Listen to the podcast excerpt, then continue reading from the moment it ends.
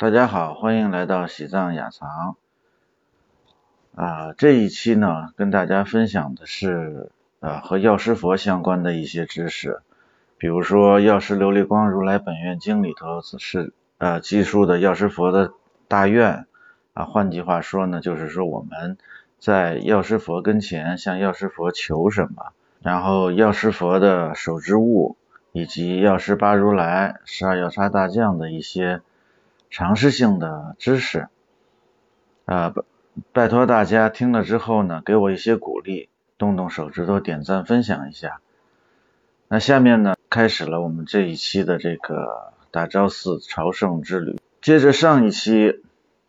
啊，我们顺时针的往前走，就会到了北边。北边的第一间佛堂呢，就是药师八如来的殿。藏语叫德谢拉康或者曼拉康。那药师佛呢？呃，药师佛大家都知道啊，而且呢，我在雍和宫的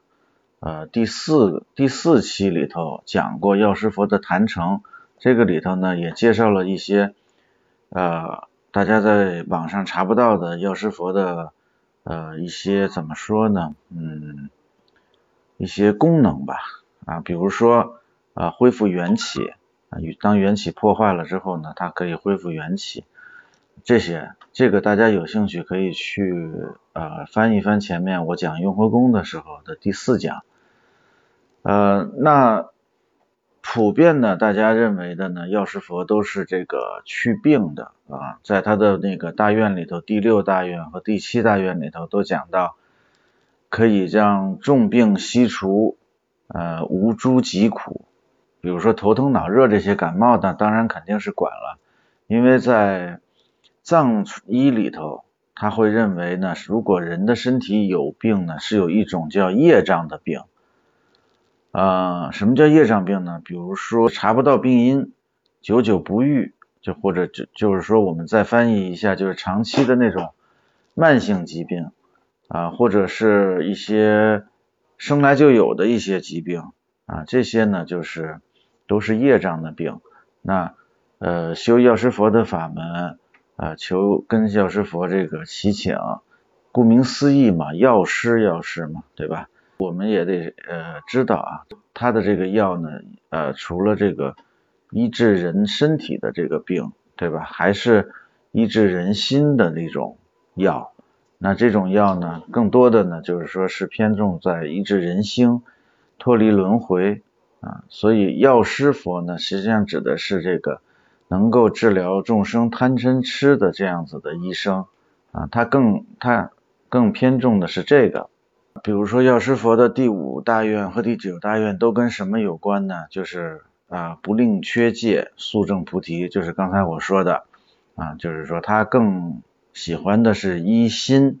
在偏向世间法的这一面呢。他的比如说第十一大愿和第十二大愿呢，都是跟什么有关系呢？就是让我们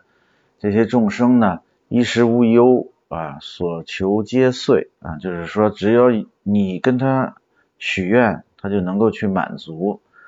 啊，是这些求寿命的啊，求富饶的，求官位的，求男女的。那在药师琉璃光如来本愿经里头呢，都做过详细的介绍。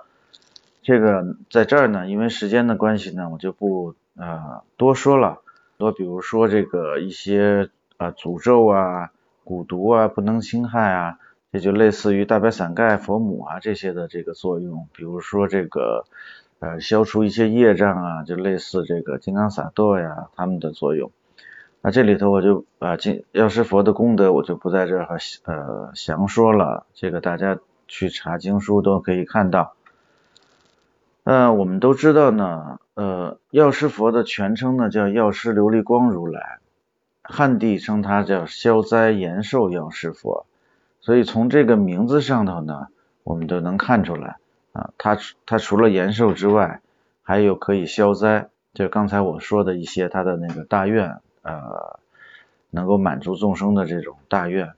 啊，他的净土叫净琉璃世界，是在这个呃东方。我们知道这个呃净琉璃啊，就是这个琉璃是那种啊浑身透明的、通透的啊，清净无染的，发出流呃这个柔和的光的，所以它能叫琉璃光，这是它的这个呃名号。嗯，在东方呢，实际上在佛教的概念里呢，我们以我们这个娑婆世界为这个定位点的话呢，往东呢还有一个世界，除了这个净琉璃世界呢，还有叫什么呢？当然有有无无量无边的世界啊，就是最有名的还有一个叫这个妙喜世界。这个妙喜喜妙喜世界的这个教主是谁呢？是这个阿处佛，就是我们说的不动如来。在五方佛里头，我们我们经常能够提到东方的阿处佛，他的身体呢也是蓝色的，但他呢不是透明的。嗯，在日本的一些这个佛教的教派里呢，把这个药师佛呢视为这个阿处佛的化身，因为日本它是从这个唐代。从这个中土传过去的，而当时在中土的话呢，嗯，包括开元三大士啊啊，他们带过来的这些法里头呢，尤其是呃密法里头呢，呃，就是金刚界和胎藏界的曼陀罗里头呢，特别注重五方佛的修法，所以呢，这个呃日本的这个呃部分的教派里头会把啊药师佛视作阿处佛的化身。那在汉传佛教里头呢，嗯，药师佛也是一个很独特的存在，嗯，他呢就是说跟这个我们这个娑婆世界的本师释迦牟尼佛，还有这个西方极乐世界的呃阿弥陀佛合合称为呢恒三世佛，或者叫三宝佛，所以呢。有关于这个，我们一说修持净土法门，修持净土法门，但不不仅仅是这个阿弥陀佛啊，包括药师琉璃光如来，包括甚至是弥勒菩萨啊，这些呢，实际上都是可以叫净土法门。可以跟大家说一个小故事，那个在这个佛去世以后的一千四百年间啊，就是当时这个玄奘法师还没有去印度。印度的唯识宗有一个大师叫护法，这个护法大师啊很厉害。玄奘大师后来翻译的《成唯识论》里头，主要的这个理论就是来自于他。护法大师认为呢，就是说他自己的这个呃所证的义理啊，已经这个通达了，但是呢，他不想说呃让自己的肉身死亡，他想等这个弥勒菩萨，就是弥勒佛在。呃，转世的时候呢，证明给他看，所以呢，他采取了一个什么办法呢？他就是开始修药师法门，呃，念长寿佛的这个名号，然后那个求长寿，啊，念这个包括这个药师十二大将的这个名字，结果呢，结果呢，这个十二药叉大将呢就。呃，现身了，然后呢，亲自把他领到一个岩石的这个岩洞里头，让他在这待着去修行，等着这个弥勒佛这个在下世的时候呢，给这个弥勒佛展示这个成唯识论。所以，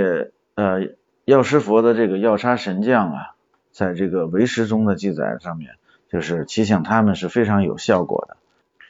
那我们回到这个大殿，因为这个殿呢，呃，确实是也没有照片啊，大家可以看看这个唐卡，可以看看唐卡，看看药师佛的形象。药师佛呢，这个他的右手呢有一个手制物啊，叫叫这个科子，这个科子呢梵文叫科利勒，然后这个藏文呢叫阿如拉啊。现在我们的这个。青海省藏药博物院出的这个藏香都叫阿如拉，它的这个呃名字的这个来源啊，这个品牌的名字的来源就是药师佛右手所持的这个科子。这个科子啊，呃详细的我就不讲了，它在汉地的医学里也有用处，在藏医里头它是非常有用的。他认为呢，他被藏医认为呢，调和诸药啊，就是治疗这个。就是驱邪调和诸药是这个很多的这个金刚秤的甘露法药的基本药材。就是说我们看到的，除了日常给老百姓治病的这种药里头都有科子之外，包括甘露丸的呃基础的呃材料就是这个科子。呃，那科子呢，一共有五种。第一种呢叫尊圣科子啊，尊圣科利勒。尊圣科利勒呢是这个呃衔接千佛啊，每到有佛出世的时候，它就会长出来。这个是很殊胜难得的，是圣物。剩下的呢，比如说这个无味科子，就无味颗粒了，肥颗粒了，补养颗粒了，干沟颗粒了，这些呢都是平时药用的啊。那这个呢就不在这儿详细的聊了，大家就知道科子是啊药师佛的手制物，然后它是呃几乎所有的藏药的一个基础药材，在这个药师佛旁边呢，就是有这个药师七佛，药师七佛呢，呃根据这个呃药师琉璃光七佛本愿功德经里头说呢，这个在这个琉璃世界里，除了药师佛呢。它还有呃别的佛，就是跟这个就是也是发同时发下了大愿啊，拥护药师佛的。汉地叫药师七佛，就是六个佛和药师佛在一起合成药师七佛。那在藏传佛教呢，它在前面再加上一个释迦牟尼佛，叫药师八如来。有一些唐卡我们看到还加上了这个阿弥陀佛。如果加上阿弥陀佛的话呢？那就叫药师九佛，实际上这个呢，就是呃药师九佛呢和我们说的这个，嗯前面说到的这个恒三世佛呢，其实是对应上的啊，是这么是在在一张唐卡里头会出现，有的时候会出现这种情况。那药师佛呢，除了他自己药师八如来之外呢，还有这个十二大将、日月二菩萨啊这些眷属。药师的十二药叉大将呢。嗯，他是呃，我在雍和宫的那集里头也也提过，它实际上是代表了药师佛的十二大愿，然后呢，每一个大将呢各领着七千个眷属，合称为八万四千，就合在一起一共有八万四千个。然后他们呢是在一年十二个月，每天十二个时辰当中呢轮流值守啊。佛教也有把这个药叉神将他这个头上啊。画上那个十二生肖的标志，这是汉地的佛教，然后表示这个时辰，表示这个如呃药师如来啊守护众生，像这个如影随形，一时都一一分一秒都没有这个舍离过。所以这个修药师佛的法门的人呢，自身就像药师佛、药师如来一样，两眼呢就像日光菩萨和月光菩萨。十二个骨大骨头呢，就是十二个这个药叉大将，八万四千个这个毛孔呢，象征着这个八万四千个药叉啊，它在一切的形式一做的所做的一切的事情，都是利益众生的事情，这是修药叉法门的一种观想吧。那这一期呢，我就跟大家先聊到这儿啊，下一期呢，我们接着往前走。啊，会聊到这个第一个西藏第一尊就是天成的像，叫五位一体的这个天成观音。那么，呃，聊一聊他的这个装藏的啊，就是松赞干布的本尊佛啊，他是怎么来的？因为在这个五位一体，因为有五个嘛，五个殊胜的这个化身都融入到他的身体里头去。其中的一个化身，他是怎么到的雪域西藏？啊，如果您喜欢我的这个分享呢，麻烦您这个点赞关注啊。如果有什么问题，可以在这个评论区里沟通。您的举手之劳是我创作的动力，谢谢大家，今天就到这儿。